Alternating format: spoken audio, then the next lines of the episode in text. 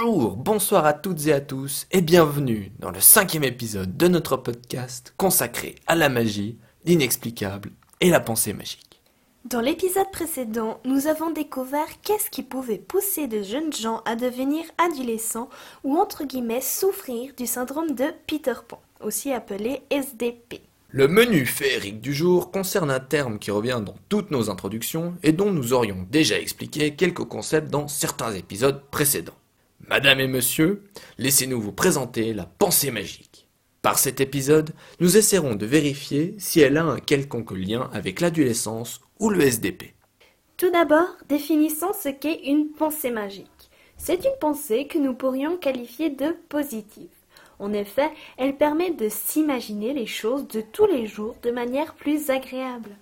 Ainsi, ces personnes ont l'illusion de pouvoir totalement, ou du moins en partie, contrôler le cours des événements. Nous vous laissons un petit instant pour regarder ces images qui sont un parfait exemple de la définition que nous venons de donner.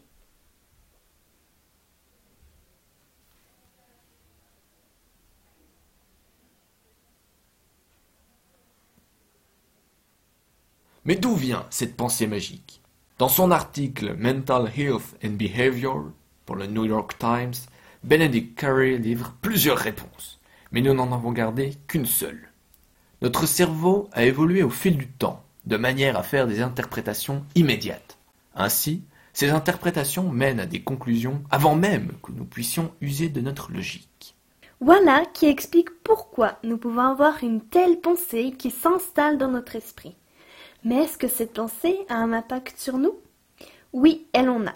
Certains sont bons et d'autres un peu moins bons. Par exemple, selon Sigmund Freud, médecin et neurologue du 19e et 20e siècle, cette manière de penser permettrait à l'individu d'accepter les dures lois de l'existence, à commencer par la conscience de notre impuissance et l'interdit de certains de nos désirs. Je cite ici l'article Obsession et pensée magique du 136e numéro du magazine Sciences humaines. Il est donc nécessaire de laisser notre raison côtoyer l'inexplicable pour comprendre que nous ne pouvons pas toujours obtenir ce que nous désirons, ce qui permettrait de devenir adultes. De plus, une expérience amène Derek Bolton a montré que les adultes les plus à même de posséder une certaine pensée magique sont ceux qui sont le plus angoissés. Une autre découverte de Bolton et de son équipe montre que plus le sujet est obsédé par son angoisse, plus il utilise le soutien de la pensée magique. Effectivement, cette dernière les aide à garder le contrôle, dans le sens où elle crée l'illusion qu'ils peuvent agir sur le cours de la réalité et garder la capacité à maintenir cette illusion. Ainsi, un adulte souffrant d'angoisse est son propre ensorceleur. La pensée magique est pour lui une défense de son esprit par son esprit. Cependant, selon Benedict Carey, à trop laisser la pensée magique charmer son esprit, l'individu risque de ne penser que de cette manière. Il court dès lors le risque de se détacher de la réalité pour vivre dans sa petite bulle. Cet abandon dans un univers magique peut faire penser au SDP que nous avons présenté dans l'épisode précédent. Peut-être même que l'un engendre l'autre. En effet, rappelons que Tony Anatrella avançait que les enfants dont les sentiments et désirs étaient sans cesse mis en avant ne prenaient pas forcément conscience de la notion de réalité. Cet argument joint la théorie de Freud et de Benedict Carey. En effet, vu que l'enfant n'a pas conscience que certains de ses désirs ne pourront jamais se réaliser, de plus en plus, il va se renfermer dans sa propre réalité et souffrira, peut-être en grandissant, du SDP. Qu'en est-il des adolescents?